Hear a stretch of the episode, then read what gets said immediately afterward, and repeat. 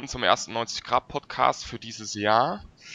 Heute mit einem Spezialgast, Stefan Lüttke, Regionalleiter der IB in Hamburg. Und, ja, guten äh, Tag. Ja, erstmal an den Gast. Ähm, das Thema heute, es wird sich erstmal hauptsächlich um die Brandanschläge ähm, auf die, auf uns, auf die IB Bremen drehen äh, um die daran angebundenen oder damit zusammenhängenden Outings, die es gab, äh, über die einschlägigen linksextremen Plattformen. Und dann starten wir einfach mal rein mit dem Unglück oder beziehungsweise im Nachhinein dem Positiven, das uns die Antifa beschert hat. Ich, übergebe da mal gleich das Wort an Stefan, der dann mal auch von seinen Erfahrungen erzählen kann in Hamburg. Ähm, euch hat es nämlich schon um einiges früher getroffen als uns hier in Bremen.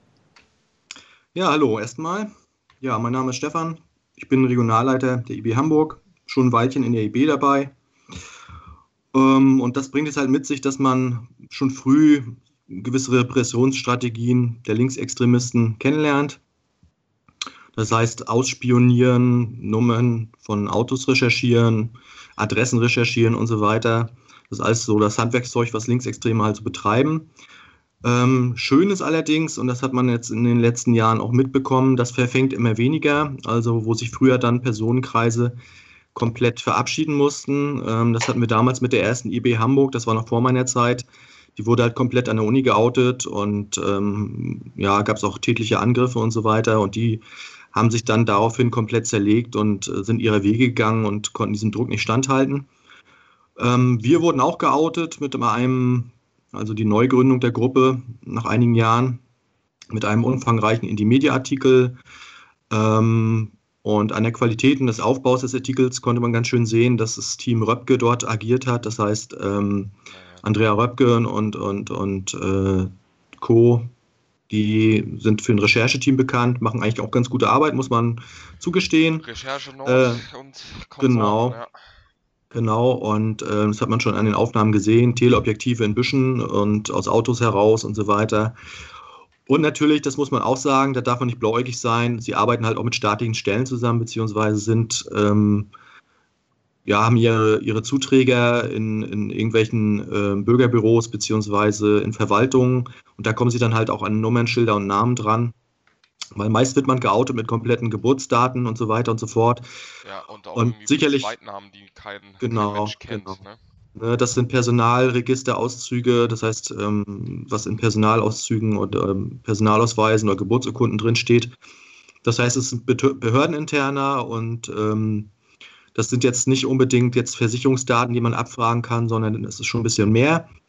Und daran sieht man auch halt, ähm, ja, dass es auch Zuträger gibt und ähm, dass die linke Szene unfreiwillig oder freiwillig halt auch mit Behörden zusammenarbeitet und dass man da auch ganz klar dieses Teil- und Herrsche-Paradigma sehen kann, äh, dass man verschiedene Szenen miteinander gegeneinander ausspielt.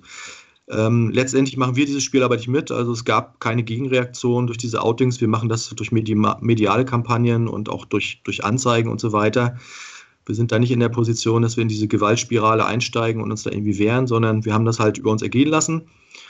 Ja, Folge dieses Outings war, ähm, es waren ungefähr, ja, bei, bei, dem, bei der ersten Outing-Runde waren es, glaube ich, 15 oder 20 Leute. Beim nächsten Outing waren es äh, 30 Leute, glaube ich, die im gesamten Norden geoutet wurden. Interessanterweise auch Leute, die eh nicht mehr dabei sind, schon lange nicht mehr dabei sind oder irgendwelche Mitläufer. Ja, oder Leute, ja, Leute, die irgendwie immer auf, auf Bildern drauf waren, sich einen Stammtisch angeschaut haben und eigentlich gar nichts mit uns zu tun hatten, von dem man nie wieder was gehört hat. Und da galt dann so ungefähr die Prämisse mitgefangen, mitgehangen. Naja, ähm, Konsequenz war, es gab ein paar Fassadenschmierereien, es gab ein paar Aufkleberaktionen.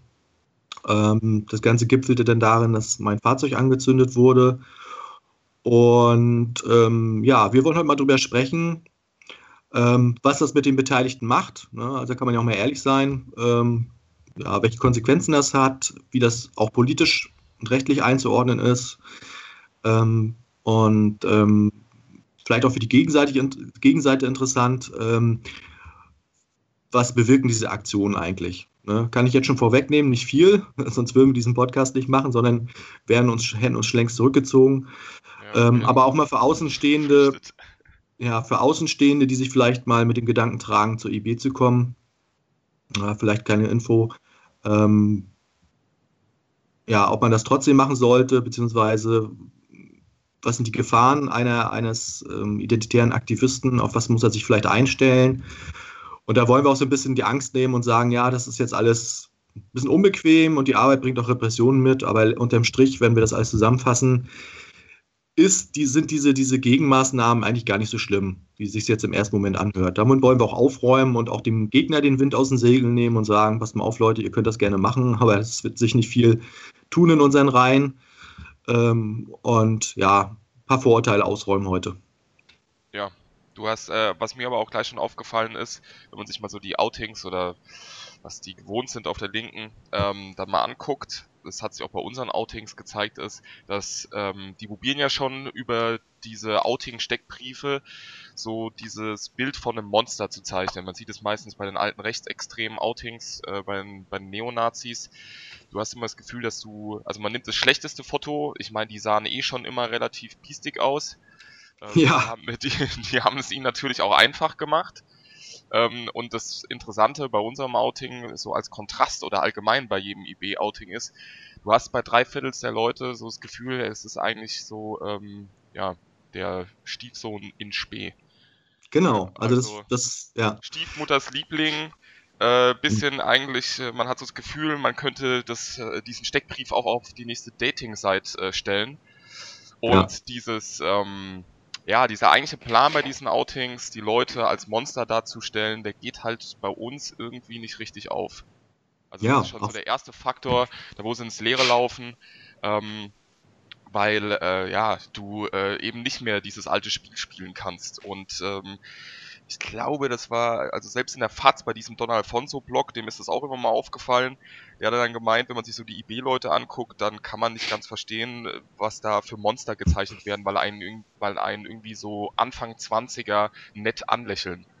Ja, genau so. Also das sind äh, teilweise, und da Respekt mal, Props an die Antifa, äh, sie machen halt auch gute Bilder.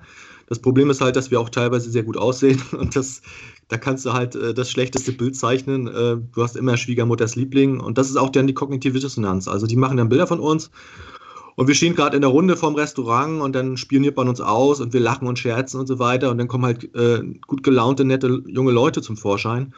Und dann guckt sich jemand diesen Outing-Aufkleber an und dann denkt er so, hä, gefährlicher Nazi, Vorsicht und so weiter. Und dann sieht er einen netten jungen Typen da drauf und äh, ja, es könnte auch bei Tinder sein, da würden die Mädchen nicht weiter wischen, weißt du, so ungefähr. Ähm, ja, es ist halt die kognitive Dissonanz und die nützt letztendlich, weil die Lügenmärchen und ähm, die, die Vorvergangenheit von einigen Leuten überhaupt nicht mehr aktuell ist. Und das, was man uns andichtet und so weiter, das verfängt halt nicht. Ne? Die Leute machen sich mittlerweile schon äh, selbst ein Bild. Und man kann solche Lügenmärchen auch ganz leicht aufdecken, weil ähm, die sind ja teilweise so clever, ähm, die verlinken uns ja ganz gut, ne? auch von, von Indie Media aus damals wurde das ja alles schön nett verlinkt und, und noch dargestellt und so weiter. Und das ist halt für, naja, sie, sie, zeigen, sie zeigen ja, ähm, dass man, dass man in der und der Gruppe ist und dort. Und das ist ja, sind ja alles Details, die du heutzutage, also früher war das ja so, du hast irgendwie einen Aufkleber gesehen, da stand böser Neonazi drauf und du hattest keine Möglichkeit, das zu hinterfragen. Heute ja. sind das zwei Klicks oder zwei Wische auf dem Handy und du bist auf der Seite und dann findest du unter der identitären Bewegung unsere Aktivisten so naja, ne, und ja, ja. kommst direkt, da findest du die Leute wieder, da kannst du dir ein eigenes Bild machen und ähm, so hast du zumindest schon mal einen leichten Spagat zwischen dem, was da ausgesagt wird und zwischen der Selbstpositionierung der Leute. Und dann kannst du dir ein, ein eigenes Bild machen. Und das machen die auch. Ne? Also uns erreichen ja auch nach solchen Sachen ähm, Nachrichten, beziehungsweise man kann auch Chatverläufe lesen äh, unter irgendwelchen Berichten.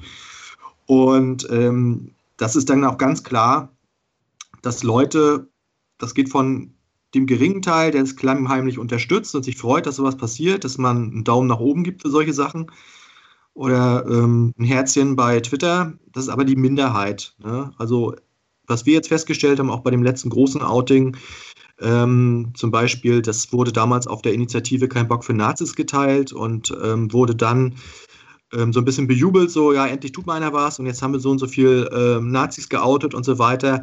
Und das hat einen Sturm der Entrüstung von normalen Leuten die dieser Initiative folgen, ausgelöst und dann haben die später diesen Beitrag vom Netz genommen. Ähm, weil die Leute, weil die Leute das halt nicht dulden, dass man halt Nazi-Methoden gegen vermeintliche Nazis anwendet. Ne? Das ist diese kognitive Dissonanz. Also nette, junge, freundliche Leute, die jetzt auch der Kumpel sein könnten oder der, der, der Studienkollege, die werden halt so durch den Dreck gezogen und das Verständnis für diese ja, Methoden, das lässt zu wünschen übrig, weil es halt keine zahnlosen, kopftätowierten Glatzköpfe mit, Bauch, mit Bauchgürteltasche sind, sondern halt äh, nette junge Leute, auch intelligente Leute, studierte Leute. Und ähm, da passen diese Zuschreibungen immer weniger. Ne? Und da beißen sich auch die sogenannten Antifaschisten halt die Zähne aus. Und man kommt eher ins Gespräch und sagt, pass mal auf, ich die, mag die IB nicht besonders, ich habe da schon das und das gehört, aber jetzt habe ich von den Anschlägen gelesen, äh, wie steht ihr denn dazu? Oder ähm, könnt ihr das nochmal bestätigen oder hinterfragen? Oder wie, wie findet ihr diese Position? Oder war, warum äußert ihr euch so und so?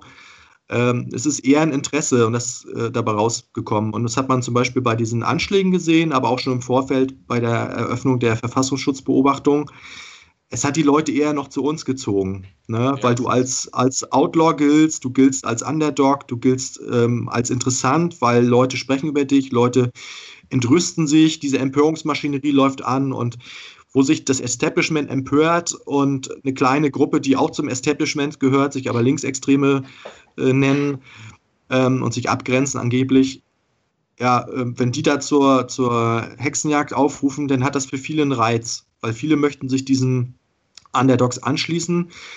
Ähm, und das war, hat ja schon immer funktioniert. Also Leute, die ausgegrenzt wurden, beziehungsweise wo die Eltern davor gewarnt haben, äh, das sind immer Leute, die interessant für junge Menschen sind, wo die dann noch hinkommen. Ja, verbotene Früchte schmecken immer noch am besten so nach dem Richtig. Motto. Ja, und es ist, ähm, also die Resonanz ist natürlich auch, wie du sagtest, äh, durchweg positiv und groß, riesig. Also die Resonanz ist sogar, äh, ich würde mal sagen, auf Facebook, jetzt gerade für uns Bremer, kann die absolut mithalten mit unseren größten Aktionen. Also die Aufmerksamkeit, die wir bekommen dadurch, die war riesig. Also äh, es war auch so, dass, wie du schon sagtest, also selbst der Weser-Kurier und auch die Bild Bremen, ähm, es wurde dann, selbst in der Presse wird dann nicht mehr von Neonazis gesprochen, wie das früher dann direkt immer der Fall war bei solchen Sachen. Aktivisten, da stand gerne mal drin, Aktivisten zünden Neonazi-Auto an. Und diesmal war es so irgendwie, äh, wie war es, Linksextreme ähm, zünden ähm, von vermeint, vermeintlichen Rechten äh, das Auto an. Ne? Also das in der Presse ist auch schon irgendwie, selbst in Bremen, so eine, so eine andere Sprache dann doch angekommen, die dann nicht mhm. mehr diese, ähm, ja, die dann halt auch keine, die merken, dass die auch keine stumpfen Skinheads mehr da vor sich haben. Und dementsprechend genau. wirst du auch anders behandelt. Mhm. Ja. Also man, ich komme ja nun ursprünglich jetzt nicht direkt aus der interventionistischen Linken, aber ich kenn, kannte halt äh, viele Leute, die in der interventionistischen Linken tätig waren. Ähm, damals ging das eher noch äh, ja, gegen gerechte Wohnprojekte und gegen äh, Demonstrationen und so weiter, Blockaden und habe da halt dann auch so ein bisschen Einblick gehabt. Ne? Und, und ähm, wenn man jetzt so mit Leuten schreibt oder sich da ein bisschen mit unterhält, mit diesen Protagonisten, die jetzt auch noch in dieser Szene verwurzelt sind, die jetzt aber auch schon Familienväter sind und so weiter, die jetzt da nicht mehr so direkt äh, ja, diesen Feuereifer haben, da die Welt umkrempeln zu wollen, sondern selbst im Establishment gelandet sind, wie das bei den meisten so ist, äh, dann sieht man eigentlich, dass es nur ein ganz kleiner harter Kern ist, ne? der sich zur äh, IL bekennt und auch bereit ist, Militanz anzuwenden. Und ähm, das hat zweierlei Effekte. Ne? Ähm, einerseits ist klar, die haben auch ein Jugendproblem, gerade auch, weil die Geschichte für uns arbeitet, die Situation im Land arbeitet für uns. Die Utopie, äh, die sie verbreiten, die greift immer weniger und rückt immer mehr äh, in, in, weite Ferne. So, das zieht einerseits schon mal weniger Leute an. Ähm, Andererseits ist diese emanzipatorische Bildung und ähm, diese, freie, diese freie Wissensgesellschaft an den Unis, die grenzt sich immer mehr äh, ab und wird immer mehr zur, zum Bachelor-Master-Punkte jagen und da gibt es immer weniger Leute, die sich politisch engagieren wollen. Ähm, dann kommt noch hinzu, dass die Militanz halt auch Leute abschreckt. Ne? Also die denken immer ja in, in Etappen und sagen sich, ja, jetzt während des Studiums oder im Vorfeld habe ich Bock, ein bisschen rebellisch zu sein und ein bisschen zu Anti-Nazi-Demos oder Anti-AfD-Demos zu fahren. Ist auch mal ganz nett, so ein bisschen Gruppendynamik. Vielleicht gibt es auch noch ein Bierchen dabei oder hier die neue Soli-Party gegen rechts. Das gute Musik wird da aufgelegt oder wie auch immer. Da gehen wir mal hin, aber die denken auch immer dann ein Stückchen weiter und sagen sich, ja, ich werfe jetzt nicht meine Karriere weg im Studium ähm, oder nach dem Studium, ähm, um jetzt militant zu werden und bei irgendeinem IBler das Auto anzuzünden, sondern das schreckt eher ab und da haben die Leute auch selbst auch keinen Bock drauf und da gibt es auch intern große ja, Diskussionen, was das überhaupt bringt, sowas. Ähm, das heißt, Repression durch Gewalt, Strukturen zerschlagen und so weiter und so fort. Und sie merken auch, dass Outings immer weniger fruchten. Äh, das hat man ja auch bei uns ganz schön gesehen, dass wir nach dieser Outing-Aktion ähm, in diesem Stil der Outing-Aufkleber selbst äh, ja, Aufkleber gedruckt haben von uns, die wir jetzt fleißig verkleben. Also wir verstecken uns erst recht nicht. So, dann merken sie halt, dass diese ganze Recherche und dieses ganze Engagement, was sie da reinstecken, und die sind jetzt auch dünn besetzt. Ne? Das darf man nicht ähm, überschätzen. Sie haben auch nur wenige Idealisten, die sich aufopfern und viel tun. Sie haben natürlich Gelder und sie haben auch Kontakte und so weiter, aber ähm, letztendlich ist es immer die gleiche Handvoll, die da ihre Handschrift hinterlässt und äh, sich engagiert. Ja, das sind und, ja meistens immer dieselben Leute, die quer durch Deutschland tuckern, gerade wenn es um genau Recherche, ja. Genau, gerade wenn es um ähm, Gegendemos oder was weiß ich geht, das ist immer dasselbe Radikal, Radikalinski-Häufchen, was von A nach B fährt. Das sind immer irgendwie dieselben tausend Gesichter. Mhm. Ja, und da ziehst du halt, das ist auch mh, hm, letztlich ähm, ja eine Filterblase. Du ziehst Leute zwar an durch deine Spaßgesellschaft, die in linken Kreisen sehr weit verbreitet ist, ähm, aber die sind nicht zu Idealisten zu erziehen, weil die kommen, um Party zu machen, um Leute zu treffen, um äh, vielleicht im besten Fall noch ein bisschen sozial engagiert zu sein. Und dann hast du welche, die schon ein bisschen Herzblut dabei haben, aber die sich nie radikalisieren würden, äh, weil sie halt noch eine Karriereplanung im Kopf haben. So, sie sind halt so, so konditioniert, dass sie später auch mal die Ellbogen ausfahren und auch was erreichen wollen und so weiter. Und dann sind die dann, scheiden dann auch wieder aus dieser Szene aus. Die gehen vielleicht nochmal zu Lesungen und gehen nochmal zu, zu irgendwelchen Vorstellungen von Initiativen oder wenn es mal wieder über die B an der, an der Uni referiert wird, aber sie sind jetzt nicht so, dass sie nachts losziehen und irgendwelche Brandanschläge verüben, sondern es ist ein kleines Häufchen. Das schrumpft auch weiter und ähm, daran merkt man auch, ähm, dass die immer hysterischer werden und immer verzweifelter werden und immer zu, zu äh, ja, krass, krasseren Maßnahmen greifen, weil sich auch, das ist wie so ein Hilfeschrei. Also ähm, sie wollen sich Gehör verschaffen und wollen sagen, ey, wir, wir, tun noch was dagegen, aber es ist letztlich nur Selbstbespaßung innerhalb einer Filterblase. Ne? Also das hat überhaupt keine Resonanz. Und ich weiß nicht, wie es bei euch war, aber ich will das nochmal für meinen Fall klären. Wenn jetzt so ein Brandanschlag stattfindet, dann ist man natürlich, und das ist auch deren Ziel, ist man im ersten Moment geschockt. Ne? Ja, Andererseits ist. Unabhängig von dem finanziellen, ne, was sie vielleicht auch noch mit beabsichtigen, geht es denen ja hauptsächlich irgendwie auch darum, Schrecken zu verbreiten, Leute abzuholen. Genau abzustoßen also sie, und am besten dafür zu sorgen, dass sie nicht mehr aktiv werden oder mhm, genau. dann auch gerade, ähm, was bei den ähm, Altrechten, bei Neonazis noch irgendwie besser funktioniert hat, zu äh, gewalttätigen, gewalttätigen Gegenreaktionen zu provozieren, wo du dann wiederum dafür sorgst, dass du ähm, ja negative Presseaufmerksamkeit bekommst weil das natürlich so ist, dass die Gewalt, wenn die von rechts ausgeht, dann wird die äh, in einem völlig anderen Maß behandelt, auch in der Öffentlichkeit, als jetzt Linke. Und dann spielst du dich sofort ins Abseits, dann bist du tot, ne? Und genau. ähm, das sind so diese, diese Mechanismen, die die bubieren, ähm, um mal den Anglizismus zu verwenden, um zu triggern, ne? Mhm, mhm. Ja, das sind so die, das sind so die Mechanismen, die sie gerne möchten. Die möchten uns gerne in eine Radikalisierungsschleife ziehen. Ähm, wir tun ihnen den Gefallen nicht, weil wir wissen halt, wir arbeiten ja metapolitisch und wir wissen halt, ähm, dass auch für eine gewisse Zeit eine Opferrolle ganz gut funktioniert ähm, und Gewalt halt nie, Hajo Funke ein Mittel wird. Genau, ja.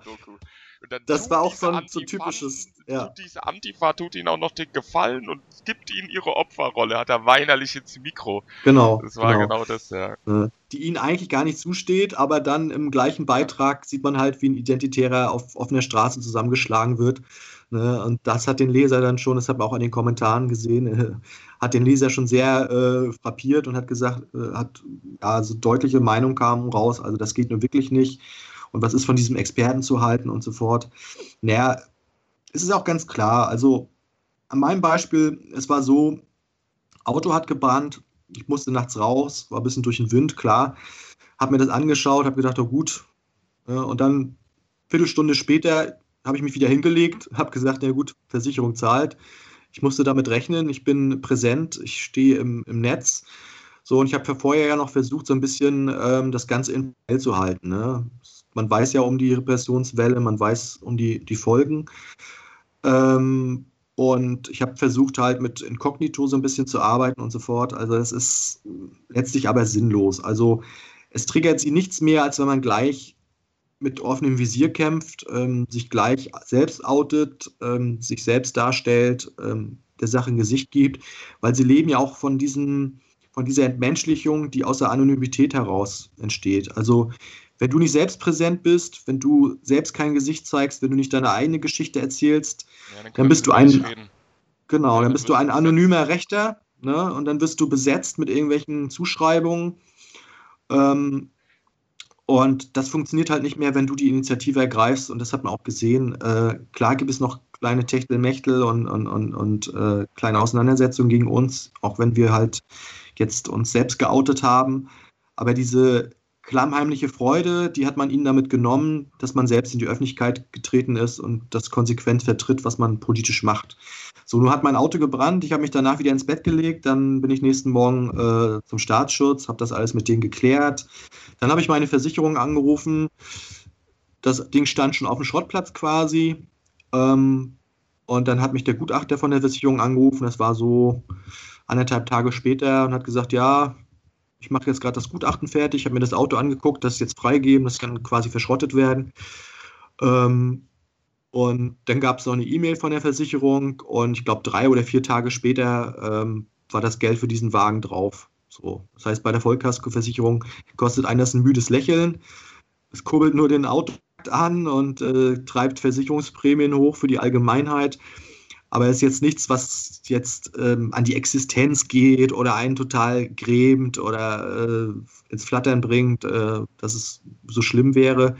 Im Gegenteil, ich habe auch noch Spenden bekommen von wildfremden Menschen, die aus Solidarität äh, dem Spendenaufruf gefolgt sind und da noch eine Anschubfinanzierung geleistet haben. Ähm, die kannte ich vorher nicht mal, sondern es ging anonym ein. Ähm, und darin sieht man mal, äh, dass dieses ganze ja, Repressionsgerüst, was darum ge gebaut wird, um einen aus der politischen äh, Arbeit zu bringen, dass das alles überhaupt nicht mehr funktioniert ähm, und da schon eine breite Solidarität da ist. Ne? Und gerade nach G20, wenn du in Hamburg bei Stammtischen sitzt oder zu Geburtstagen oder zu Hochzeiten fährst und es kommt irgendwie auf das Thema, alle sind nur noch angekotzt. Keiner kann das mehr sehen. Wenn die das schon hören, schwarzer Block oder Antifa oder Linksextreme, ähm, sie haben sich immer mehr, und das war ihr großer Vorteil, ähm, sie koppeln sich jetzt aber immer mehr vom Bildungsbürgertum ab, ähm, von der Mitte. Sie schießen sich selbst ins Aus. Und das ist für uns natürlich ein großes, äh, großes Geschenk, äh, dass sich Leute selbst diskreditieren durch ihren Hass, durch ihre Gewalt, durch ihre Anschläge und ähm, ihre antidemokratische Fratze zeigen. Und letztendlich hat das alles bei den Leuten, die ich kenne, ähm, nichts bewirkt, sondern uns auch als Gruppe eher zusammengeschweißt, muss ich sagen. Ja, da ist keiner abgesprungen. Ja, die haben ja auch den Nachteil, also um jetzt mal auf die Linken einzugehen, was du beschrieben hast mit ähm, der Abkopplung vom Bürgertum, dass die jetzt im Gegensatz zu uns, also vor allem in den letzten Jahren, wirklich hauptsächlich destruktiv wirken. Also da, das Haupt, die haben Gewalt anzubieten und Zerstörung, aber es kommt irgendwie es kommt nichts Produktives bei rum. Es ist nicht zum Beispiel wie beim Marxismus, wo du irgendwo am Ende der Fahnenstange hast du äh, die Prognose und das tolle Reich da irgendwie stehen. Das ist ja noch so was äh, Konstruktives, jetzt mal egal, was das dann erzeugt, ähm, die Umsetzung dieser Vision. Ja. Aber ähm, du hast noch einen konstruktiven Gesellschaftsvorschlag, der da am Ende steht. Und den mhm. formulieren mhm. die ja gar nicht mehr. Die sind ja nur noch äh, Anti. Nur noch, nur Anti. Anti. Ja, das steht, genau. steht ja auch schon im Namen drin. Ne? Also die definieren mhm. sich ja auch nur durch blanken Antifaschismus und das, was sie als Faschismus verstehen. Genau. So, und damit gewinnst du natürlich niemanden, weil am Ende äh, des Tages geht es den Leuten darum, wie sie am besten leben können und was ihr Leben betrifft. Und ähm, ja, da sind das Diskussionen und Ansätze und was die betreiben, das, das, da springt keiner auf, außer er hat irgendwie einen Sockenschuss. Mhm.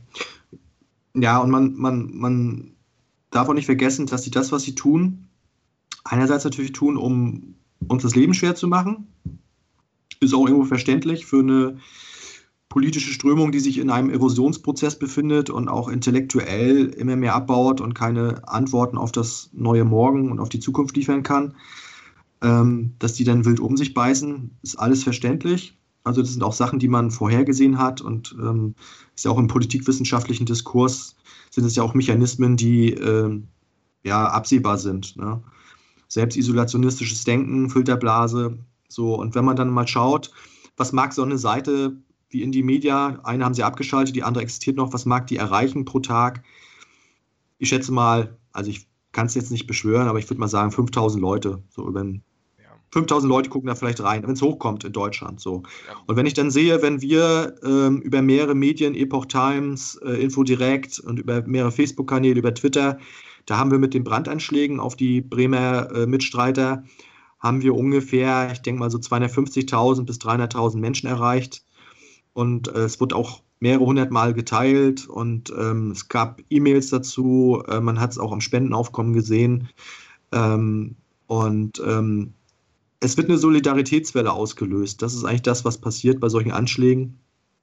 Bei Körperverletzungen ist es noch schlimmer. Also wir hatten ja einen Gefährten in Bremen, der ähm, Gefährten äh, in Hamburg, der in Wien bei einer Demonstration einen Stein auf den Kopf bekommen hat und einen Schädelbasisbruch äh, erlitten hat und ähm, auch kurzzeitig ins künstliche Koma versetzt werden musste, weil ihm Aneurysma entfernt werden musste im Kopf, äh, eine Einblutung quasi.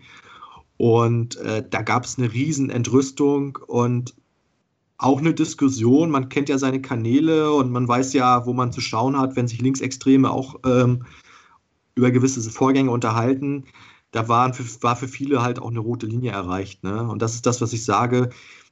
Äh, den Jan Malte oder den Torben von der Antifa, den schreckt es ab, wenn, wenn es wirklich ins Eingemachte geht und wenn da wirklich äh, wirklich harte Gewalt im Spiel ist, äh, die im Zweifel auch mal äh, vier Jahre äh, Knast geben können ne? und die bürgerliche Existenz verbaut ist. Ne?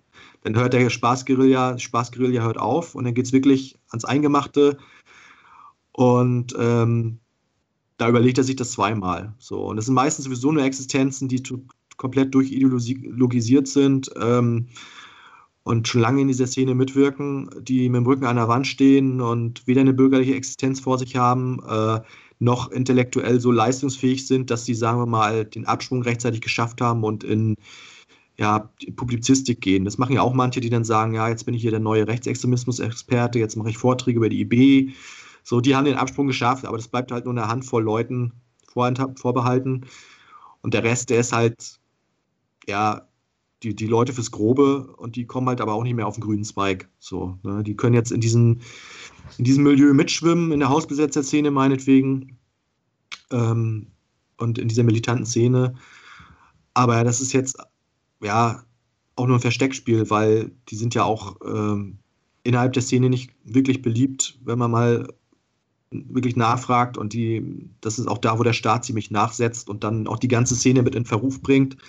Das hat man nach G20 gemerkt, ne, dass halt deren teilweise meiner Meinung nach auch berechtigtes Ansinnen dort gegen Globalisierung und, und Ausbeutung und so weiter auf die Straße zu gehen, das unterstütze ich persönlich auch, ähm, ist total in Misskredit gezogen worden. Ne? Jeder hat nicht mehr über die, über die äh, hehren Ziele eines berechtigten Protestes gesprochen, sondern es ging nur noch um die Gewalt, um die Szenen, um die, um die äh, Ausartungen dort äh, ja, die zerstörten Geschäfte. Mit, äh, mit, mit destruktiv, ne? Die genau, und nur destruktiv. Ja. Und da haben sie quasi ihre eigene Lebensader abgekappt, ne? Stück für Stück. Ne? Bis sie so isoliert sind. Unter einem höheren Beschuss, auch gerade von Seiten des Staates immer wieder, ne? Mit genau. Und ähm, etc. Man darf das auch nicht unterschätzen. Ne? Man kann immer einen guten Draht zu irgendeinem linken Landtagsabgeordneten haben, und äh, der einen lange deckt und auch ein paar Sachen zuschanzt und Informationen versorgt und vielleicht auch irgendwelche Projekte unterstützt und auch vielleicht Gelder fließen. Aber wenn der sieht, dass es seine politische Karriere beschädigt, weil er mit den Leuten zusammen ist, die vielleicht für Straftaten verantwortlich sind, dann lässt er die gnadenlos fallen. So. Dann ist vielleicht eine Charge eine Charge äh, tiefer dran, die die noch unterstützt, aber so den Draht in die Politik, die, der ist dann erstmal gekappt. So, und da, glaube ich, bringen sie sich selbst hin und da arbeiten wir und auch andere dran, dass das der Fall ist, dass ganz klar sein muss für äh, Politiker, dass man sich mit solchen Leuten komplett kontaminiert und dass mit denen äh, nicht zusammenzuarbeiten ist, wenn man noch eine politische Zukunft haben möchte. Und dadurch werden die noch weiter isoliert, denke ich. Und das ist auch ein Mechanismus, der, glaube ich, klappt und in, in, in anderen Bundesländern klappt das schon ganz gut äh, mit kleinen Anfragen und so weiter. Da werden auch Verkehrsverbindungen äh, dargestellt. Und ähm, ja, Fakt ist eins, ja, ganz kurz noch, Fakt ist eins, wir werden es nicht mit gleicher Münze heimzahlen. Wir sind keine Leute, die andere angreifen. Wir haben Respekt vor Eigentum. Wir haben auch keinen Bock, irgendwelche Fassaden vollzuschmieren von Unbeteiligten.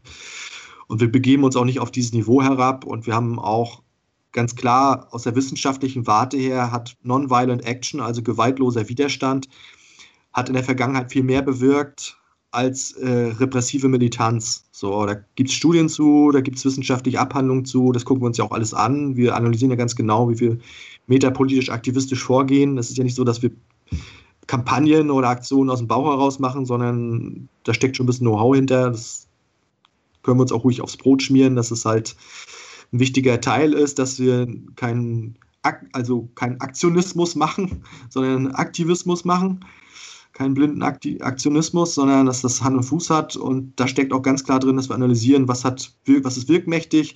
Und Gewalt ist halt nie wirkmächtig. Egal, welchen, mit welchem hehren Zweck du das verschleierst. Ne? Irgendwann stößt es an eine, eine Grenze.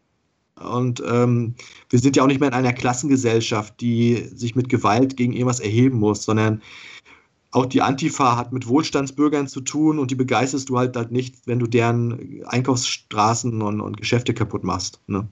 Ja, oder dann das, äh, das äh, Einfamilienauto von der Single-Mutter äh, abfackelst. Ja, eben. Den kleinen, ne? den kleinen Ford Fiesta. Kompletter Schuss ins Knie. Ja, das ist also wirklich. Ähm, das war so eine Szene bei G20, wo ich dachte, also äh, ich kann ja irgendwo noch, wenn ihr die fette, den fetten A8, der, der, die, die Diplomatenkarre anzündet oder so. Ne? Kann, man aus, kann man aus politischen Gründen noch verstehen, wenn man aus genau, deren Warte guckt. so einen politischen Bezug irgendwo, aber dass du in irgendeiner Seitengasse so einen kleinen gebrauchten Ford Fiesta, Toyota Aigu oder so, der definitiv keinem Bonzen gehört, der wahrscheinlich nicht mal mehr eine Klimaanlage hat, dann da anfängst abzufackeln also das, ähm, ja, das bringt irgendwie die ganze Sprachlosigkeit dieser Szene auf den Punkt. Und dieses ja. ganze Apolitische auch. Ne, dass diese, das ist nur noch blinde Zerstörungswut. Da ist, ähm, ähm, wie ich schon an der Limousine äh, so ein bisschen zeigen wollte, da ist auch, also das ist einfach nur noch Gewalt. Das ist nicht mal mehr politische Gewalt, weil das Politische verloren gegangen ist. Es ist einfach nur noch Gewalt. Einfach nur noch Zerstörungswut auf irgendwelche Sachen. Mhm. Und ähm, ja, das disqualifiziert dich natürlich absolut.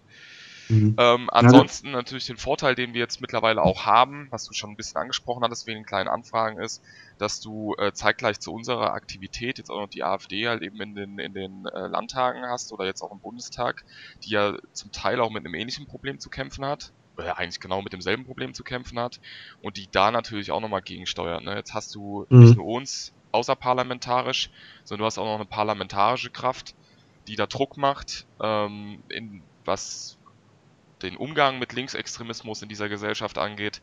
Und mhm. ähm, das äh, ja, ist dann spürbar, mhm. ne? Also mhm. das, ja. das, da kannst du, das das kann nicht einfach mal mehr unter den Teppich gekehrt werden, weil vorher hat ja niemand drüber gesprochen. Mhm. Ähm, manchmal hat sich irgendwie so kläglich die CDU gemeldet, wenn mal wieder von ihnen ein Wahlstand äh, in Kreuzberg attackiert wurde. Weil das ist mhm. ja auch so, dass wenn, wenn wir nicht da sind. Das ist ja immer so ein gewisser Fehlschluss, gerade auf der, ich nenne es jetzt mal liberal-konservativen Seite, zu denken, mhm. solange ich mich distanziere, dann werden die mich schon in Ruhe lassen. Mhm. Nee, ähm, jetzt sind wir die Nazis, wenn wir nicht mehr da wären, dann seid ihr die Nazis und äh, am Ende ist auch die FDP Nazi und dann brennen all eure Stände und am Ende ist auch die genau. SPD Nazi. Also das, ja. das, das, zieht sich weiter bis, äh, keine Ahnung, genau, bis, bis die Sozialdemokraten die Klassenverräter sind und dann müssen auch deren Häuser brennen. Und ja, ähm, ja also das ist. Äh, du siehst es, du siehst es schönes, schönes Beispiel siehst du ja daran, ähm, bei uns ist ja so die Prämisse, es gab ja einige Leute, sagen wir eine Handvoll oder weniger als eine Handvoll, die haben halt in frühester Jugend ähm, wirklich auch in der rechtsextremen äh, neonazistischen Szene ihr, ihre ersten politischen Schritte gemacht, haben sich dann aber relativ früh da wieder abgewandt und sind auch ausgestiegen, aber sie sind halt ausgestiegen, ohne ins Multikulti-Establishment einzusteigen. Und wenn man jetzt ähm, dieses devote Kriechertum äh, von Leuten sieht, die jetzt, sagen wir mal, richtig harte Neonazis früher waren, und dann aber um ihre kleine bürgerliche Existenz oder ihr, ihr ruhiges Leben abseits des Politischen irgendwie weiterzuführen, sich dann so andienen und sagen, ich bereue, also ein richtig auf Büßertum machen und dann durch die Städte tingeln so oder durch Schulen von wegen, ich war äh, Neonazi und jetzt hört mal meine Geschichte und ich bereue ganz schlimm und so weiter. Du wirst nie, es gab ja auch schon Beispiele, ähm, zum Beispiel Max Damage, der hat ja auch mal so einen Zehenwechsel gemacht, also von, von äh, ich glaube, rechter in linke und wieder zurück. Du wirst nie dazugehören, du bist kontaminiert bis dann dein Lebensende, also in, in, in, aus deren Augen. Ne? Und äh, du wirst nie eine weiße Weste kriegen. Ne? Und das ist ja das unehrlichste und kriecherhafteste, was es gibt. Ähm, diese, diese Läuterung so herauszuschreien und zu sagen, ja, ich habe so viel hier gemacht und es tut mir alles so leid, bitte habt mich wieder lieb und so weiter. Und von so Leuten habe ich ja nur gar keinen Respekt. Ne? Ich meine, man muss nicht diesem äh, Fascho- oder Nazi-Kram anhängen und man muss auch keinen Rassismus äh, pflegen und, und diesen ganzen Dünnschiss, den wir ja auch ablehnen. Aber man muss auch nicht äh, das sich komplett drehen und dann in irgendwelchen scheiß Exit-Programmen dort äh, auf, auf Gutmensch machen und irgendwelche Typen beraten und, und also es ist doch richtiger Bullshit. Ne, das ist doch richtig, ne, also richtig Gehirn gewaschen und das ist so eine Rolle, die einem irgendwie keiner abnimmt. Ne, weil also das sind ja. Ich habe irgendwann einen, einen Taz-Artikel dazu gelesen. Ja. Da wurde dann auch darauf hingewiesen, wie untergründig bei diesen Leuten immer noch die gruppenbezogene Menschenfeindlichkeit herrscht, warum die nicht, also im Endeffekt war drin gestanden, warum die nicht gehirngewaschen genug sind und Probleme haben, äh, aus ihrem Weltbild überhaupt rauszukommen. Ne? Also äh, genau das, was du jetzt gesagt hast, ähm, die werden da auch behandelt dann irgendwie wie, ja, unter so einem Dauerverdacht, dass eigentlich gleich mhm. bei ihm wieder der rechte Arm hochschnellt genau. Zuckung, dass sie die Zuckung nicht rauskriegen. Ähm, und äh, das Problem ist aber, aber es ist so ein allgemeines Problem, was du siehst, das ist ja das, also das lässt sich ja schön zeigen an uns, ist, dass diese Gesellschaft, du bist nur dann kein Neonazi mehr ähm, oder wirst dann unter Vorbehalt als normaler Mensch betrachtet, wenn du zur Linken übergelaufen bist. Also ja, und wenn du vor allen Dingen trittst, ne? wenn du ja. nachtrittst. Ne? Ja. Wenn die alte Szene, wenn du da nachtrittst, entweder verbal oder wirklich aktiv, ähm, wenn du sagst, ja, ich bin jetzt nun guter, weil die anderen, äh, die muss ich dann noch weiter schlechter machen. Äh, wir machen das ja so, dass wir, und wir haben ja auch auf der Altrechten erhebliche Feind, Feinde äh, uns damit gemacht, dass wir halt den NS kritisch analysieren als universalistische Ideologie und ähm, wirklich auch fundamental aufzeigen, warum wir den ablehnen und das kein taktisches Kalkül ist, weil wir uns irgendwie ein bisschen besser stellen wollen, äh, sondern wir stehen ja zu dieser Vergangenheit. Ne? Wenn man sagt, man hat mit 15 da, war da mal drin in der JN oder sonst wo und dann sagt, ähm, ja, war ein Fehler aus den, den Gründen, aber dann kriegt man ja nicht zu Kreuze und, und will, sich, will dann wieder am politischen Katzentisch sitzen ne? Und ja. tritt dann noch seine alten Leute, äh, wo man äh, jahrelang dabei war, äh, in, den, in den Schmutz. Sondern man kann sagen, ja, die Szene ist verbraucht, mit den Leuten habe ich nichts mehr zu tun und aus den, den Gründen lehne ich das auch vehement ab. Aber dann in die andere Seite einzusteigen, äh, das ist ja auch unehrlich. Ne? Weil das ist auch das, was die, die Linken dann auch zu Recht unterstellen. Also jemand, der angeblich äh, diesen autoritären Charakter besitzt und sich solchen Ideologien zuwendet, äh, das ist ja, wenn man so will, so eine Art Erbschuldsündenlehre, die sie da vertreten. Und manche sprechen ja sogar von diesem Nazi-Gen. Ne? Das steckt in diesen Leuten drin, angeblich, aus deren Sicht. Und ein Mensch, der sich da einmal äh, Zutritt verschafft hat zu solcher Szene, der kann nie geläutert sein. Und für dieses halt bloß äh, Mittel zum Zweck und nützliche Idioten, die dann äh, mit dem Finger auf andere Schmuddelkinder zeigen können. Ne? Und äh, ja, also so wie die, wie die, wie die äh, Leute, die man am Nasenring durch die Manege zieht und sagt, schaut mal, ich habe hier ein Tier gebändigt, äh, war ein ganz wilder Löwe. Ähm, und jetzt ist er streichelsam und macht bei uns mit, so ungefähr. Ne? Also es ist eigentlich auch, nur peinlich. haben wir auch Armin Mola abgehakt. Ja, der, der Nasenring. mit dem Nasenring durch die Manege gezogen. Genau. Ähm, ja. ähm, was wollte ich jetzt sagen? Ja, genau. Ähm, du, das Problem, das große Problem, was halt vorher da war, war, dass ein riesiges Loch geklafft hat auf der Rechten zwischen CDU und ähm, NPD. Ne? Also Genau. viel unbesetzter Raum. Ähm, und das ist heute, also da gab es vorher schon Leute, ne? Also ich meine, die junge Freiheit gibt's auch schon länger und das IFS gibt's auch schon ein bisschen länger. Ähm, Mhm. aber äh, das ist dann doch irgendwo halt ein sehr kleiner intellektueller Kreis auch immer gewesen. Und jetzt ist das alles sichtbarer geworden und es gibt jetzt auf einmal eine Möglichkeit für Leute. Also früher, also bei mir war das auch ähnlich.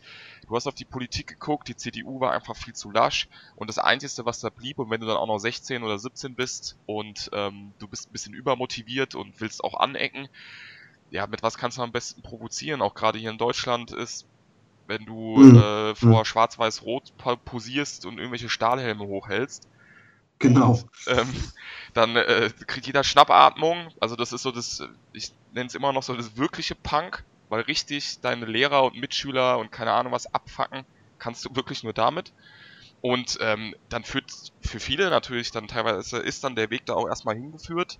Aber dann merkst du nach einer Zeit, vor allem wenn du ein bisschen erwachsener wirst, ähm, bei vielen Leuten, wenn du dann mal nicht mehr 16 bist und nicht in Hormon-Testosteronballungen drin hängst und nur provozieren willst, dann merkst du halt auch, auch äh, ab einem gewissen Zeitpunkt, nee, das ist irgendwie nicht der Bringer. Aber ähm, äh, Thomas Wagner, der das Buch da, ähm, wie heißt Mhm. es? Mit rechten, mit rechten Reden, glaube ich, nee, ne? das war das war das aus Klett, das war das von Klett Ach so. Der hat dieses ähm, Äh, die Angstmacher oder so, Angstmacher, ne? genau. genau. Der Mhm. hatte auf der äh, auf dem Podium ähm, bei der Frankfurter Buchmesse hat er das ganz gut beschrieben. Also er meinte, dass damals die Leute wie wir, die, sind dann normal in äh, die Karriere eingestiegen und haben dann ihren Ernst Jünger zum Feierabend gelesen.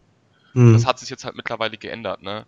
Also Mhm. du musst deinen Ernst Jünger nicht mehr zum Feierabend lesen und das irgendwo ins Private verschieben, sondern es gibt jetzt die Plattform, es gibt vom Think Tank bis zur Partei, irgendwo kannst du dich da festsetzen und Genau. äh, kannst es politisch und äh, aktiv oder auch als Arbeit, als Job auch dann äh, ja in die in die Gesellschaft bringen und Mhm. dich da auch selbst einbringen. Ne? Und das waren halt alles Mhm. Möglichkeiten, die gab es vorher eigentlich nicht.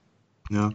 Und ähm, ich sag mal, unser Auftauchen, das Auftauchen der IB, hat auch insgesamt der Demokratie ja auch einen, äh, ja, einen großen Gefallen getan, weil wir sind als metapolitische Bewegung, die natürlich als, als APO agiert und auch ein, ja, ein- einen frechen Protest auf die Straße trägt und Aktionen macht, die natürlich auch teilweise in der Grauzone sind. Also wir sind natürlich, ähm, ist eine Hausbesetzung beziehungsweise irgendwo aufs Dach steigen, ist natürlich auch irgendwo eine minderschwere Straftat. Das ist ja nicht von der Hand zu weisen, aber wir begehen keine Sachbeschädigung oder äh, Körperverletzung oder sowas in der Richtung, sondern wir, wir wie, wie Götz Kubitschek das mal so schön gesagt hat, man muss die kleine Ordnung brechen, um die große zu erhalten und wir treten halt auch für den Rechtsstaat ein. Und wir bieten auch Leuten, ähm, sag ich mal, aus, aus konservativer und rechter Ecke, auch jungen Leuten, die Möglichkeit, ähm, abseits von, von Nazi-Strukturen oder äh, ja, vom blanken, platten, dumpfen Rassismus und, und, und diesen verkorksten, überholten Weltbildern, äh, die Möglichkeit, ja, sich zu engagieren. Ne? Und äh, das auch mit einer intellektuellen Grundierung. Und ähm, als, als NGO, die wir ja mal werden wollen, und da sind wir auf einem guten Weg dorthin, ähm, verbietet sich das auch, ähm, in diese stumpfen Muster abzufallen ähm, und, und, und Gegenreaktionen heraufzubeschwören oder sich mit Gewalt irgendwie auseinanderzusetzen, weil das widerspricht auch letztlich endlich unserer Denkschule. Ne? Also wir greifen auf die konservative Revolution zurück und wenn man die konservative Revolution äh, so ein bisschen verstanden hat, dann war es auch ein Element, was manche, die mit dem Heraufziehen des Dritten Reiches so ein bisschen geliebäugelt haben, ganz schnell wieder einknicken äh, lassen hat. Ähm, diese stumpfe Gewalt, die von den Nazis ausging. Die stumpfe Gewalt, dieses Unmenschliche, diese Antireligiosität, diese, Ja.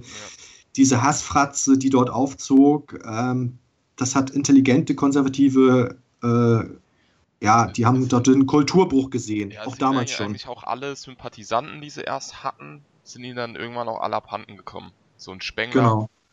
Ja. Ähm, Heidegger hat sich dann auch verabschiedet, als er gemerkt hat, dass das eigentlich genau derselbe Scheißladen ist, den er mit seinem Sein, mit seiner Seinsphilosophie nicht haben wollte.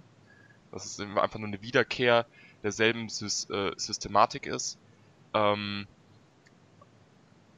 dann, wer war noch? Ja, Ernst Jünger war immer so in seinem eigenen, eigenen Exil. Also Mhm. ja, also die, die, und dann natürlich in, in ähm, kulminiert oder zusammengefasst dann und als Spitze in äh, Stauffenberg und im Widerstand der Offiziersriege, weil das waren ja nun mal alle auch äh, zum Großteil kann man die schon zur konservativen Revolution zurechnen und gerade Stauffenberg aus dem Georgekreis, Umfeld Mhm. von Stefan George, ähm, Mhm. die dann äh, dann auch äh, gegen Hitler den Putsch versucht haben. Mhm. Und ähm, ja, das ist halt dieser Totalitarismus, der sich dann da zeigt, ne? Und ähm, Mhm. dieses, wie, wie du schon sagtest, vor allem äh, vor allem die Kombination, die ja eigentlich auch der konservativen Revolution dann in der Essenz zuwiderläuft, dass du eine diese diese diese Fortschritt, den der Nationalsozialismus teilweise ähm, verkörpert hat, auch diese Umwerfung, die er Versprochen, versprochen hat. ja, versprochen hat, Ne? aber er hat es ja teilweise auch, äh, er hat es ja teilweise auch umgesetzt, gerade im Militär, ne?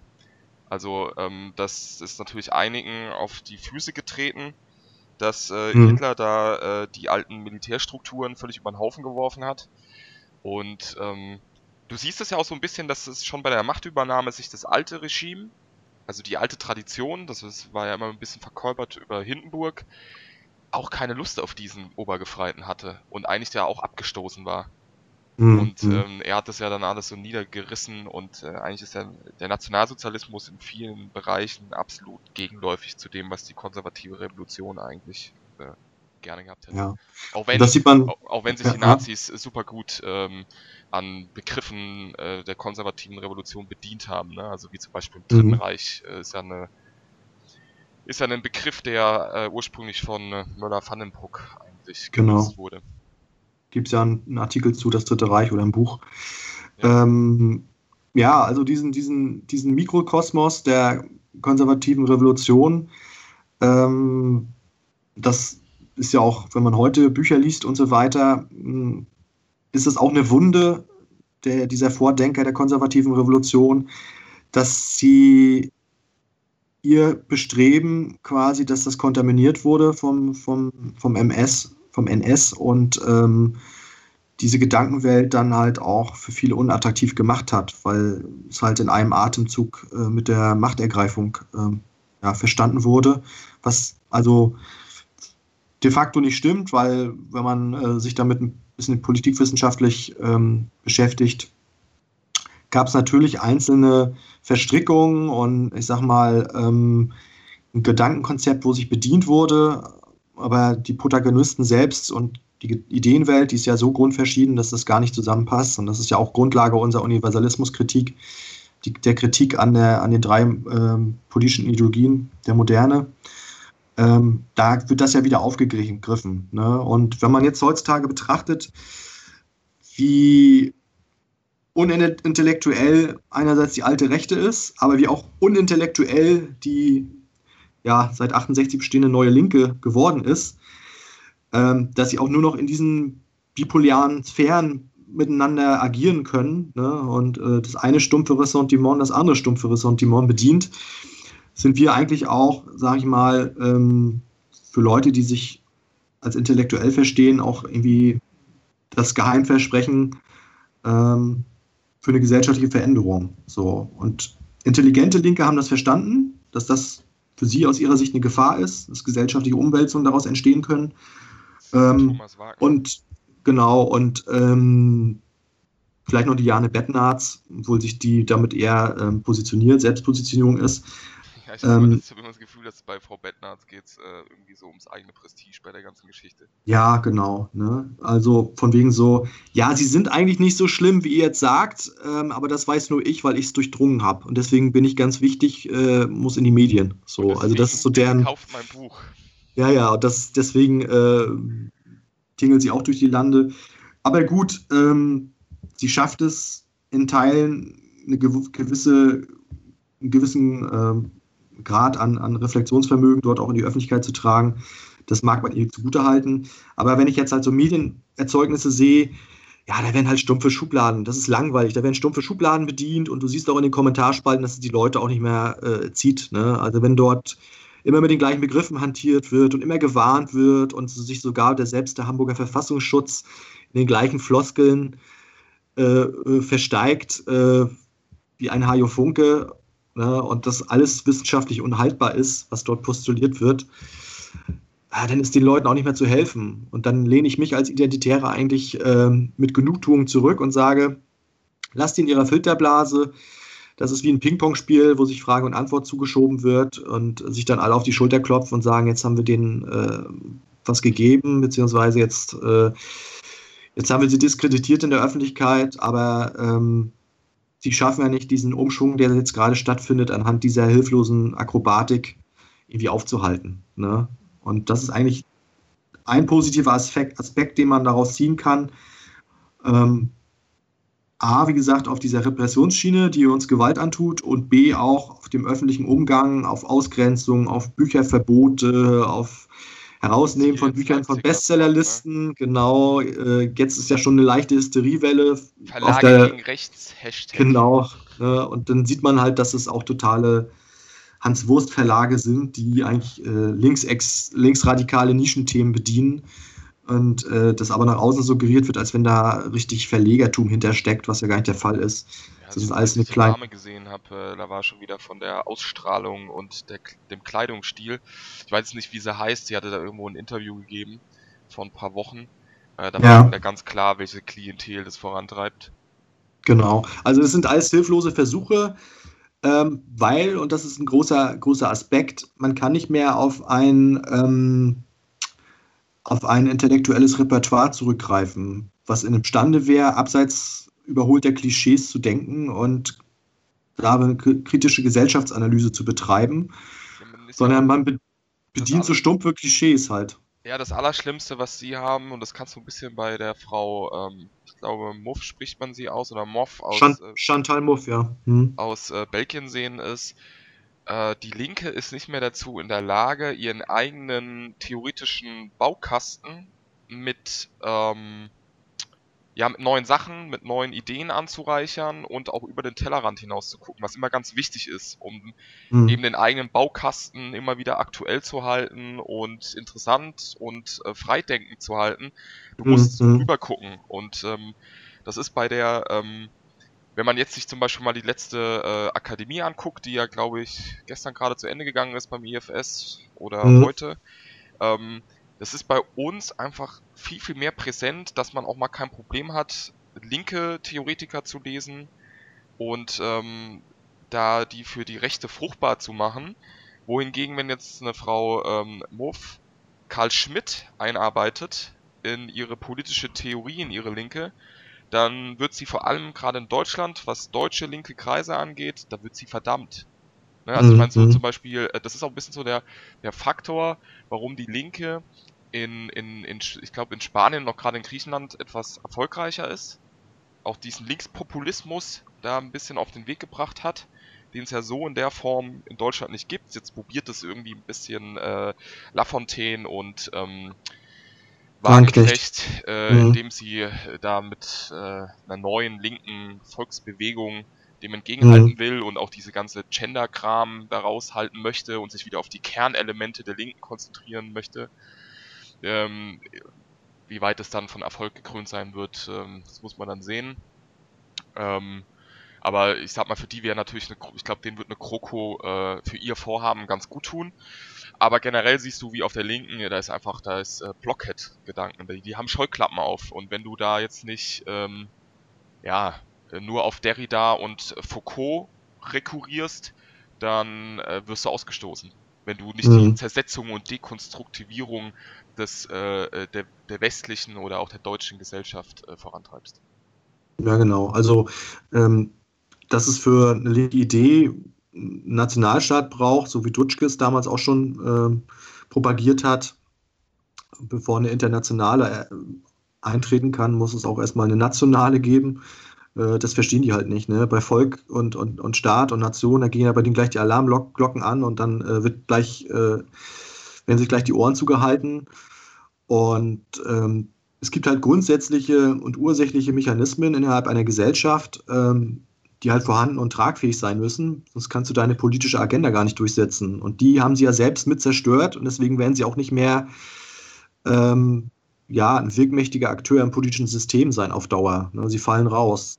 Erstmal sind es Links-Mitte-Strömungen, die rausfallen.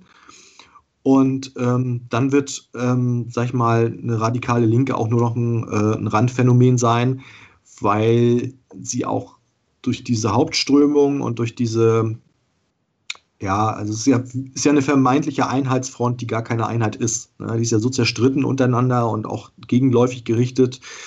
Ähm, und das wird dann in, seine, in ihre Bestandteile äh, zerfallen, weil wenn jetzt wirklich die Pistole auf die Brust gesetzt wird und gesagt, so, welcher Gesellschaftsentwurf äh, das andere ist ja nur Geschwabel, Geschwurbel, wenn du sagst, ja, emanzipatorische Gesellschaft und frei und bunt und, und wir müssen uns befreien und äh, Wohlstand für alle so ungefähr. Das ist ja auch schon ein Erhardsches Wohlstandsversprechen und auch schon äh, ja, aus dieser ökonomischen Warte heraus betrachtet, was ja sowieso falsch ist. Du kannst halt, das machen wir ja nicht, einen Gesellschaftsentwurf auf ökonomischen Prinzipien gründen, sondern der Mensch muss ja im Fokus stehen, was ja, ja der Konservatismus ja sowieso ausmacht. So, ja, und die haben ja natürlich. Das Grundproblem der Linken, ne? dass sie halt, genau. sie denken materialistisch. Also, das ist auch genau. so ein Grundproblem vom Marxismus, ist, der funktioniert bloß zu einem gewissen Punkt hin, dass, wenn Leute hungern, dann sind alle gleich, dann will jeder auch nur fressen.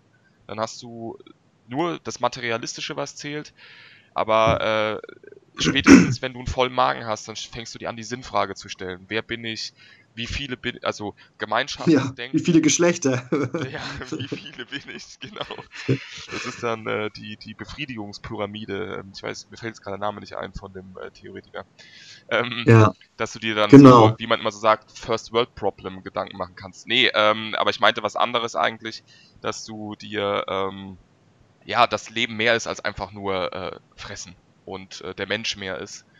Und dass, wenn dann ähm, der Hunger gestillt ist, dann sind wir eben nicht mehr gleich. Und dann funktionieren mhm. auf einmal die marxistischen ähm, Erklärungsvariablen nicht mehr.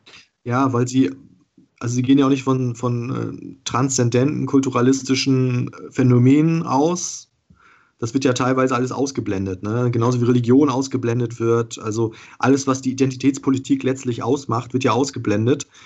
Und wir leben in einem Zeitalter der Identitätspolitik, wo sich Leute wieder zurückbesinnen, wo Leute konservativer werden, wo sich ein Gegenpol zum Islam bildet und der zwangsläufig dann auch wieder, ähm, also der Islam wirkt für uns teilweise identitätsstiftend, ne? weil man sich dann überlegen muss, ja, ähm, woran liegt das halt, also abseits reiner chauvinistischer äh, äh Religionsschmähung, muss man sich ja Gedanken machen, warum hat der Islam Erfolg? Ähm, was verbindet die Menschen? Ähm, warum haben die intakte Familien? Warum äh, ist die, deren Geburtenrate so exorbitant? Äh, warum können die, können die gesellschaftliche Ro Rollen und Räume be besetzen? Ähm, das hat ja alles, sind ja alles Fragen der Identitätspolitik und die Antworten wird man auf der Linken nicht finden, weil sie das ähm, mit, mit einem Feuereifer dekonstruiert haben seit 68 und ähm, da auch keine Antworten mehr drauf haben. Und wenn du in einem Krisenland lebst wie Griechenland, ähm, wenn du massiver Zuwanderung ausgesetzt wirst und so weiter, dann findest du zu sozialen und religiösen Bindungen zurück. Dann steht Familie wieder im Vordergrund. Dann äh, tritt die Spaßgesellschaft teilweise in den Hintergrund. Ähm, die Alltagssorgen verstärken sich vielleicht und äh, man kommt vielleicht zu so einem Punkt, wo man sich selbst analysiert und sagt, so was, was sind wir, ähm, was macht uns aus, ähm, was unterscheidet uns von anderen, wo wollen wir gesellschaftlich hin, ähm, denkt man vielleicht an alte Zeiten zurück und sagt, naja, ähm, seinerzeit, warum hat das funktioniert, warum war ich, warum waren wir nicht alleinerziehend, sondern warum hat die Familie mehr zusammengehalten und so weiter und so fort. Das heißt, man sucht sich Ankerpunkte, teilweise in der Vergangenheit, aber auch teilweise in, in, Zukunftskonzepten, wie man halt eine Gesellschaft gestalten will. Und diese Antworten findet man derzeit nur bei uns und nicht auf der Linken. Und ähm, wenn, das glaube ich nicht, die Linke nicht zu ja, nationalstaatlichen und, und ähm, auch ethnisch beziehungsweise sei es auch gesellschaftlich begrenzten Räumen zurückfindet und Konzepten zurückfindet und erstmal sagt, so ähm, linke Politik funktioniert nur, wenn wir nicht die ganze Welt einladen, sondern erstmal hier vor Ort linke Politik machen, dann ist ein Riesenwiderspruch zu dem, was die letzten 40 Jahre hier in Deutschland äh, von links bis linksliberal halt passiert ist, tut sich dort auf. Und da wird die Dissonanz so groß sein, dass sie nie eine funktionierende Einheit mehr bilden können. Ja, vor allem hast du, du hast, ähm, das Problem ist, oder eigentlich ein Vorteil, und den die überhaupt nicht beantworten können, ne? also sie äh, da auch gerade nochmal die Geschichte mit Schmidt, weil jetzt, ähm, äh, und mit Frau äh, Muff, weil Schmidt ist ja verbrannt, aber das, was, äh, was Schmidt ja schon gesagt hat und was der Islam ja mit uns macht, was du ja auch schon ganz schön beschrieben hast, ist, er stellt uns wieder, und das hat man in Deutschland ja verabschiedet, seit, ähm, seit den 90ern noch viel, viel mehr als vorher. Man hat es, ähm, beziehungsweise vorher konnte man, vor den 90ern konnte man das Politische auf die NATO abschieben. Man war ja Teil der NATO und der Kalte Krieg, der hat einem die Frage gar nicht irgendwie richtig gestellt. Ähm, aber der Islam stellt für uns wieder die Frage des Politischen, weil er sie vertritt. Also, ne, also diese Freund-Feind-Geschichte. Ähm, er schmettert uns das quasi ins Gesicht. Und ähm, während du merkst, dass äh, gerade in Deutschland, was sich völlig entpolitisiert hat, die Politik, ja, ähm, das, wo dann, wo es einfach immer irgendwie läuft, ja, also der Ernstfall wird gar nicht mehr gedacht, den gibt's überhaupt nicht. Ähm, und, und Feinde gibt's auch überhaupt gar keine und schon gar nicht unter Flüchtlingen, das geht ja überhaupt nicht. Und ähm, ja, und er bringt uns halt wieder genau an den Punkt, weil er selbst noch so denkt und auch völlig zu Recht so denkt, ähm, mhm.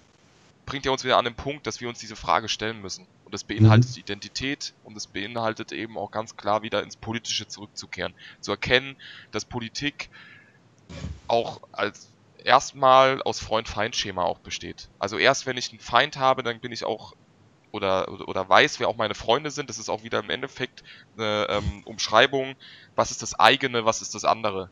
Und wenn ich, mhm. mit, und wenn ja, ich genau. das wieder richtig beantworte und wieder mir mhm. das klar ist, dann mhm. äh, erlange ich auch wieder Normalität. Ne? Mhm.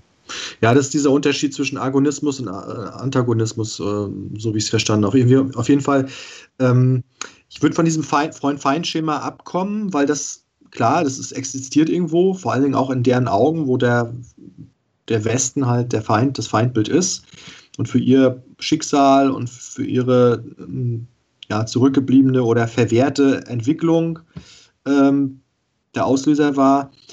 Ähm, auf politischer Ebene glaube ich, dass es aber wichtig ist, dieses Freund-Feind-Schema zu verlassen. Also, dass man wieder ins Gespräch kommt, dass man sagt, ähm, es darf nicht ins Moralische abgleiten, was jetzt ja auch aktuell der Fall ist durch die Polarisierung. Das meine ich nicht den Islam, sondern ist, was, innergesellschaftlich. Ja, was äh, besser wäre, wo ich dann jetzt auch am Ende drauf gekommen bin, ist, ähm, weil ich auch jetzt nicht so ganz diese Freund-Feind-Linie sehe, ist, dass du das eigene gegen das andere bestimmst. Weil ja, du ist, musst. Das genau. bedeutet genau. noch lange nicht, dass ich da in einen absoluten Feind-Krieg-Charakter reinfalle, aber dass ich die Grenzen kenne und mhm. ähm, ja, mir auch darüber im Klaren bin, wer ich bin und wer der andere ist. Genau, also du machst das, du machst quasi eine Inklusion äh, durch Exklusion. Du musst definieren, wer, also wer bedroht wer mich, sei es, sei es ja, politisch.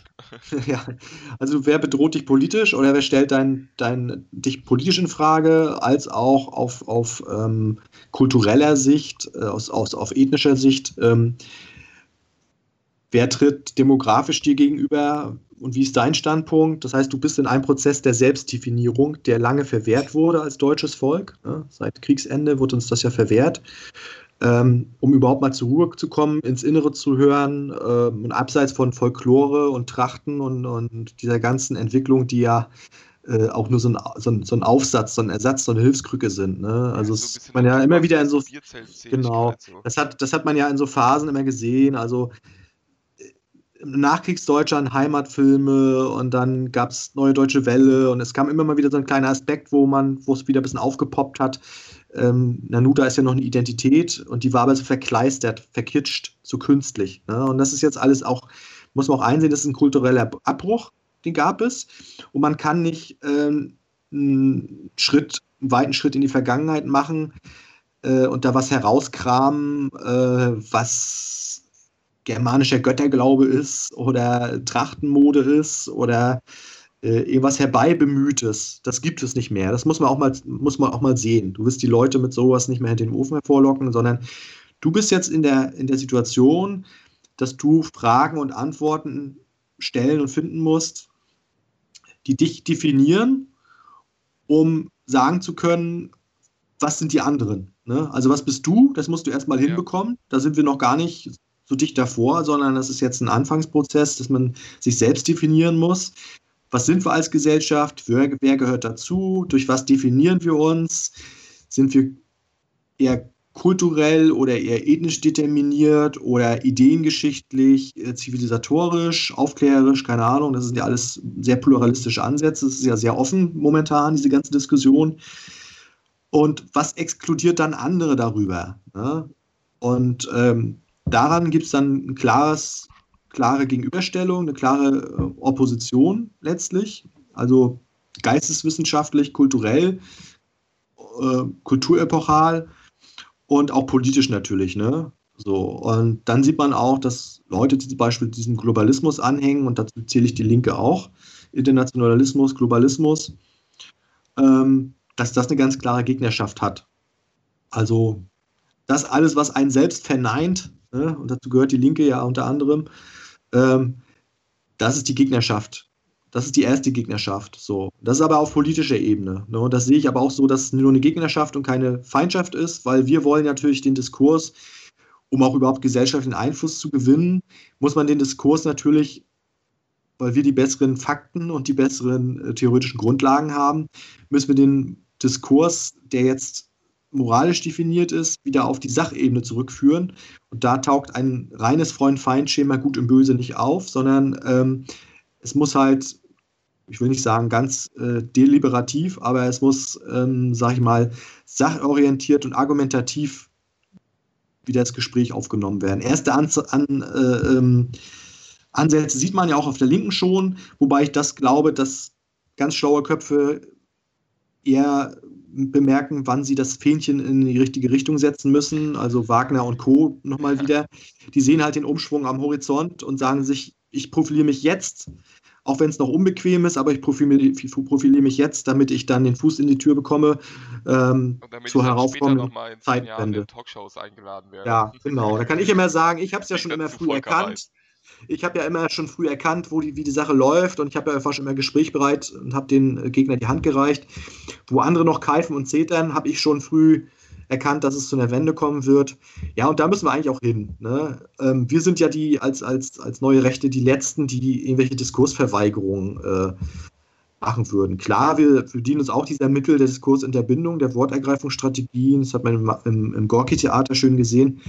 Das können wir auch, aber das ist nicht Ziel. So, Ziel muss es sein, solche Leute argumentativ auf offener Bühne nackig zu machen, ne? durch die besseren Argumente.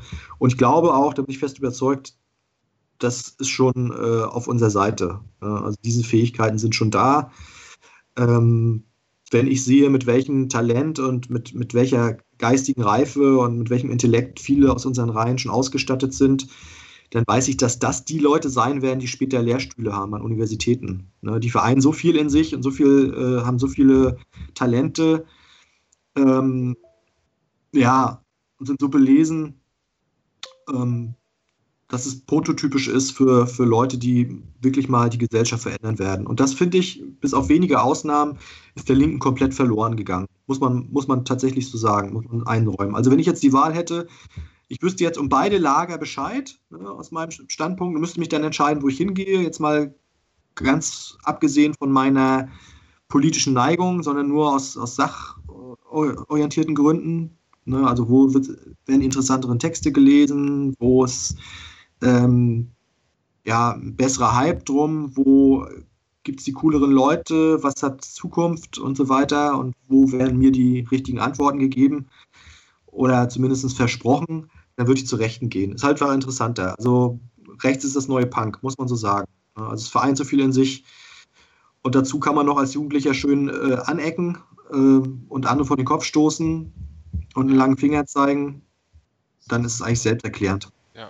Also wie es schon Davila gesagt hat, die, die Ideen der Linken sind vor allem eins, langweilig.